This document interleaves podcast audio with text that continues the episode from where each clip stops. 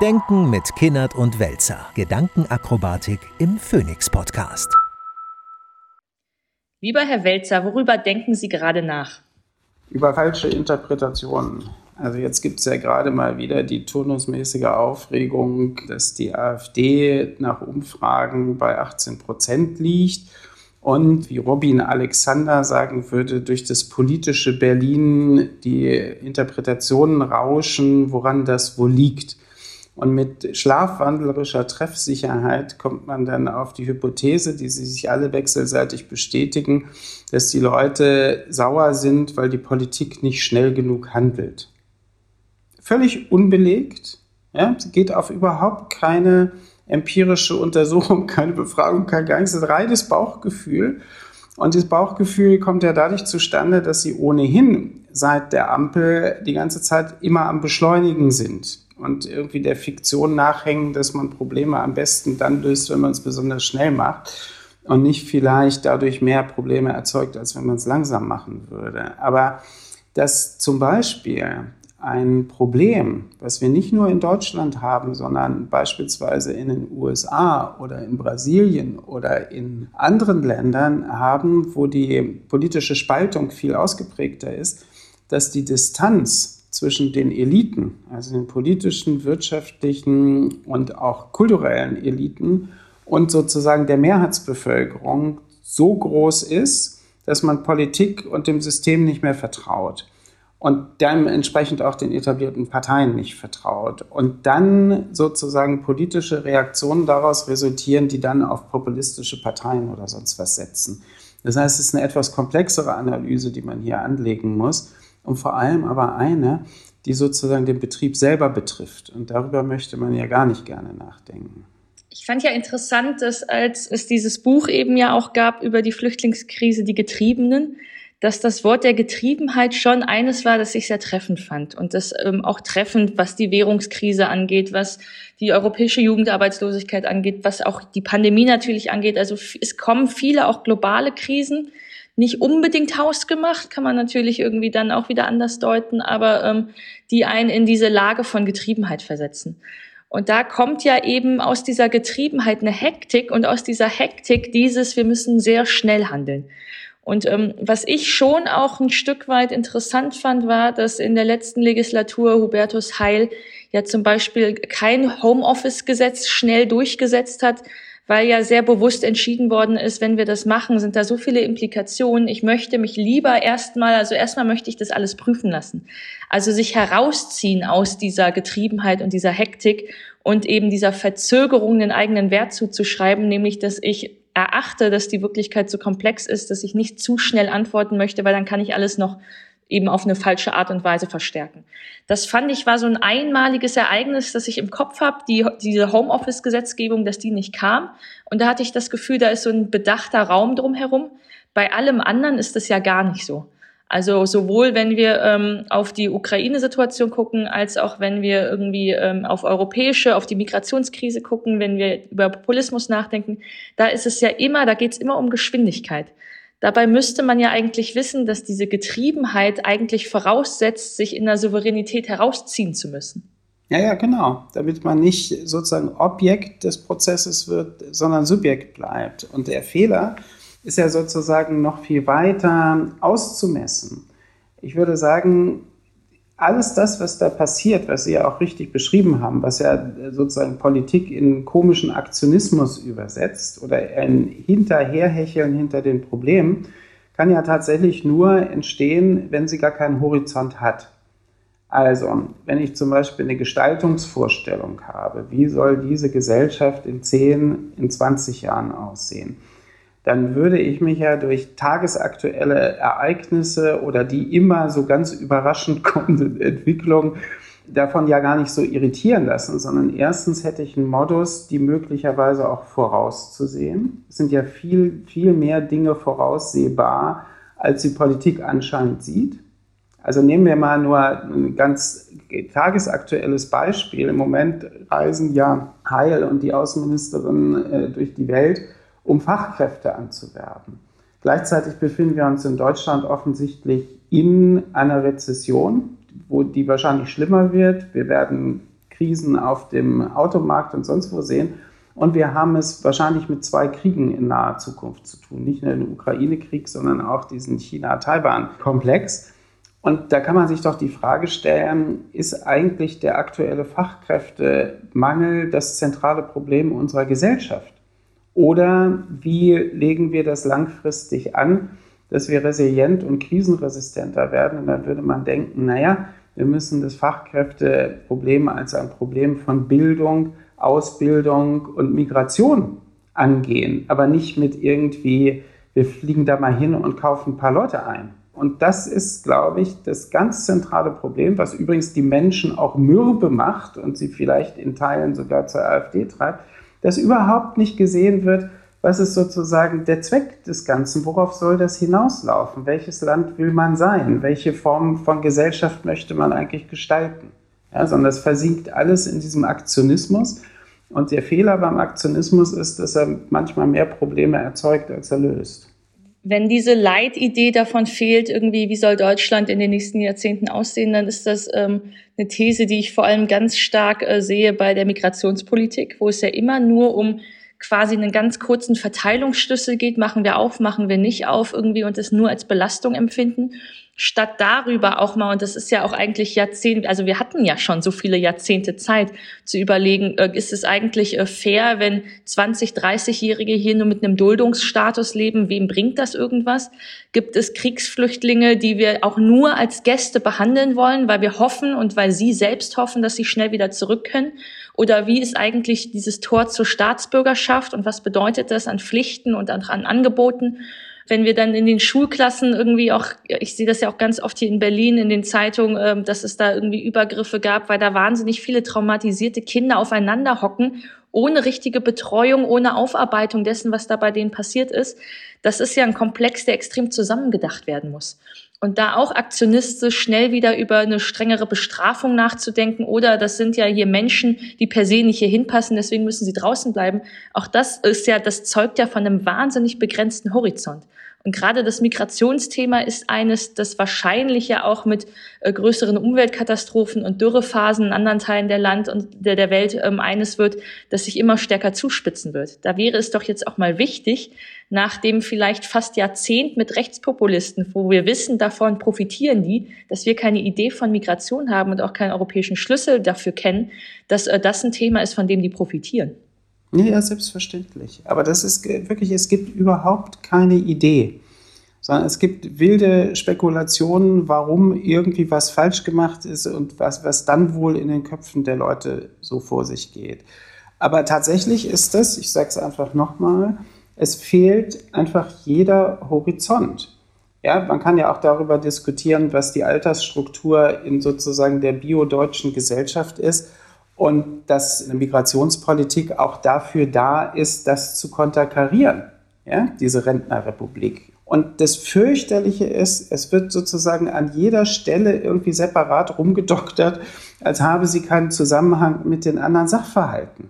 Ja, und dann ist, wie gesagt, dann wird man neue Probleme generieren. Jetzt kommt wieder eine Diskussion, ob die Leute schon mit 63 in Rente gehen können oder nicht oder sowas. Und auch die wird vollkommen unabhängig von Migrationspolitik, von anderen Ereignissen, wie Sie sie gerade beschrieben haben, irgendwie diskutiert. Und ich sage den Punkt nochmal. Ich glaube, das ist das, was die Leute mürbe macht, was sozusagen das Politikvertrauen. Und das muss ja ein Vertrauen darin sein. Die Leute denken schon, es gibt immer mal Krisen, es geht nicht immer nur bergauf, es geht auch mal bergab. Aber man braucht dann ein Vertrauen in eine Politik, die in der Lage ist, sozusagen auch mit einer langfristigen Perspektive für das Land die Dinge wirklich vom eigenen Anspruch her äh, steuern und gestalten zu wollen. Und wenn man nur diesen Attentismus, dieses hier ist was, da ist was und sowas irgendwie betrachtet, dann verliert man dieses Vertrauen.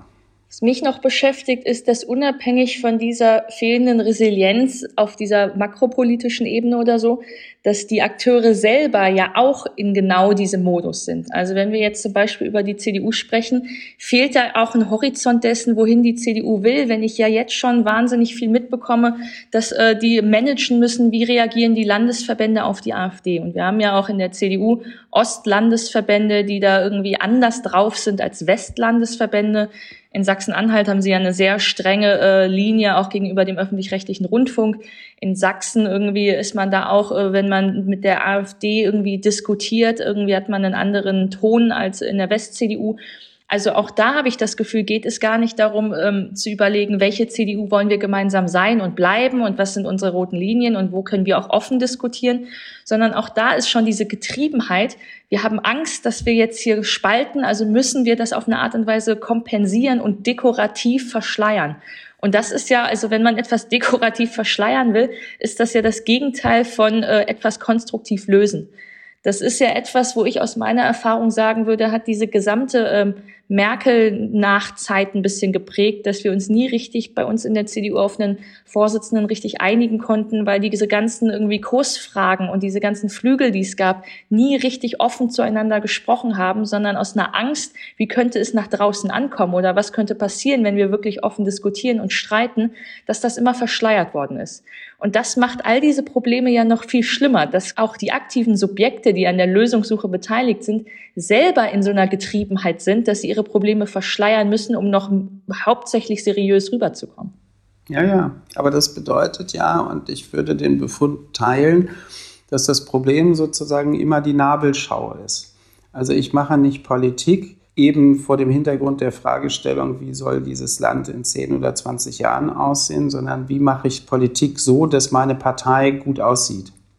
Ja? Und das ist ja der eigentliche Fehler. Also dafür ist ja das nicht gedacht, dass im, im Grundgesetz steht, dass die Parteien äh, zur politischen Willensbildung beitragen. Das ist nicht gedacht, dass die permanenten Selbstgespräch führen und darauf gucken, was vermeintlich irgendwie super ankommt bei den Leuten, beziehungsweise dann gucken, wenn es nicht ankommt, wer irgendwie dann daran schuld ist, vermeintlich.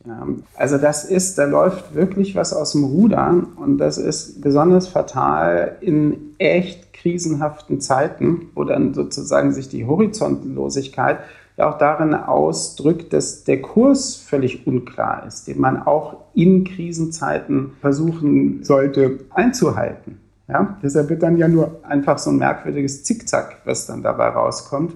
Und äh, damit macht man natürlich alles schlimmer. Weil ist diese politische Nabelschau nicht nur etwas, das so kleinkariert in parteilichen Kreisen immer schon da war, sondern das finde ich zumindest auf einer internationalen Bühne immer stärker geworden ist. Also ich habe Politik immer so verstanden, dass ich mit allen Diktatoren auf der Welt eigentlich nichts zu tun haben wollte, aber das Gefühl hatte, ich muss ja irgendwie mit denen in Kontakt bleiben und Brücken bauen und schauen, wie kann ich mit Leuten, oder so verstehe ich Politik, wie kann ich mit Leuten, die nicht mein Interesse teilen, irgendeine Art von Kompromiss ausarbeiten oder für die irgendwie mit, einer, mit denen eine Verlässlichkeit ausarbeiten. Und wenn ich auch die ganz äh, vielen auswärtigen Amtsreden von Annalena Baerbock höre, dann klingen die für mich total attraktiv. Und ich weiß, dass die amerikanischen Demokraten das toll finden und dass wir Europäer das toll finden. Aber darin steckt ja auch immer so ein bisschen irgendwie die Arroganz, das System der anderen niederzumachen und den Applaus bei sich zu Hause abzuholen. Und das ist was, wo wenn ich im Gespräch bin in den letzten irgendwie ein, zwei Jahren mit Historikern, die irgendwie über 60, 70, 80, 90 sind, dann fällt auch denen das auf, dass es nicht mehr unbedingt geht, auf den anderen zuzugehen, sondern auch diese Nabelschau, die sich verstärkt hat in einer Zerspaltungs irgendwie Mechanik ähm, von wir sind die progressiven Liberalen und die anderen äh, sind die Bösen. Und das ist ja eigentlich nicht der Zweck von Politik. Ja, das ist überhaupt nicht der, der, der Zweck von Politik, ist nicht Selbstgespräche zu führen. Ja, und die Tendenz zum Selbstgespräch, die, die wird immer stärker. Äh, Norbert Lammert hat neulich einen ganz klugen Text in der FAZ geschrieben, wo er gesagt hat, es leben nur noch 10 Prozent der Weltbevölkerung in vollständigen Demokratien. Mhm. Ja, und diesen Sachverhalt, den muss man mal zur Kenntnis nehmen.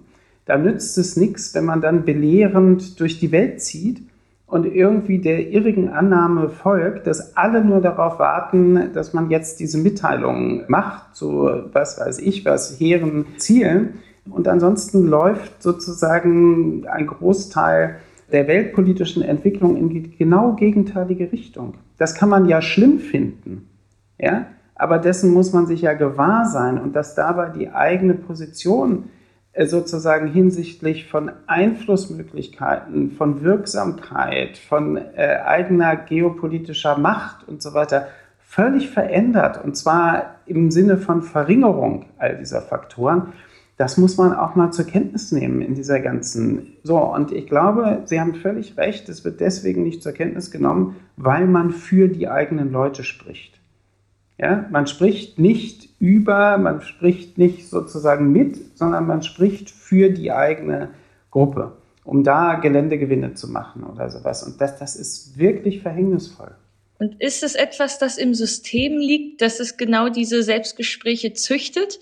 Also ist es so, dass wenn wir einen Politiker in der Partei haben, der sagt, äh, ich gehe jetzt mal auf die anderen zu, weil irgendwie so verstehe ich irgendwie oder so fühle ich mich berufen zu, dass der dann irgendwie, äh, weiß ich nicht, weniger Presse, weniger Applaus bekommt, dass der unauffälliger bleibt, dass der von seinen eigenen dann eben nicht mehr den Applaus bekommt, sondern eher von den anderen. Die anderen wählen ihn ja aber nicht.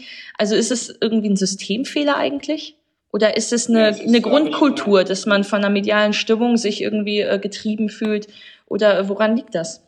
Ja, ich glaube, da könnten wir 17 Sondersendungen äh, dazu machen, um zu sortieren, woran es im Einzelnen liegt. Es liegt sicherlich daran, dass die Veränderung in der Medienlandschaft dazu einen großen Beitrag geleistet hat, also mit sozusagen äh, Situationismus, Personalismus und so weiter und Skandalisierung hier und da Daraus entsteht natürlich auch wieder dieser Modus der Getriebenheit, aber das Schielen auch darauf, was ist auf Twitter los und alle diese Geschichten. Aber es gerät, ich glaube, die Ursache ist tatsächlich, dass die Frage überhaupt nicht mehr gestellt wird. Wofür machen wir Politik? Also wo ist auch eine programmatische Rede? Wann haben wir denn das letzte Mal eine programmatische Rede gehört oder irgendeine Vorstellung zu haben. Ich glaube, das war bei der ersten rot-grünen Regierung, die ja auch dezidiert als Reformregierung angetreten ist und Formulierungen machen musste. Das ist aber 20 Jahre her. Ja, und ansonsten, da ist, ist dann von diesem, so einem Kram von Respekt die Rede und irgendwie so wolkige Formulierungen, aber doch überhaupt nichts Programmatisches weshalb man ja auch die einzelnen Mitteparteien voneinander gar nicht mehr unterscheiden kann, programmatisch. Mein Gefühl ist, dass so ein seltsamer Moralismus in Gesellschaft eingezogen ist, der Politik ja auf diese Art und Weise permanent sabotiert. Und dieser Moralismus basiert ja auf irgendeinem Gefühl von, ich möchte gesellschaftliche Zugehörigkeit kompensieren, weil sie mir auf Basis von, ich weiß nicht, einer Unübersichtlichkeit, einem was auch immer, einer Zersplitterung von Gesellschaft nicht mehr da ist. Und ich habe das Gefühl, wenn ich mit Leuten diskutiere, ist es sehr selten so, dass es sachpolitisch irgendwie abläuft, sondern da wird sortiert nach, in welcher moralischen Kategorie möchte ich mich zugehörig fühlen. Und dann ist es, dann merke ich eigentlich, sitzen wir hier am Tisch und wollen eine Sachdebatte führen und ich merke, die kommt gar nicht erst zustande, weil wir uns ja nur nach moralischen Zugehörigkeiten sortieren. Und dann ist es am Ende ja auch gar keine Politik mehr. Dann ist Politik ja irgendwie äh, gestohlen von einem Kompensationsdruck in einer Gesellschaft, die Zugehörigkeiten nicht mehr ausformulieren kann. Das ist reiner Gesinnungsquark.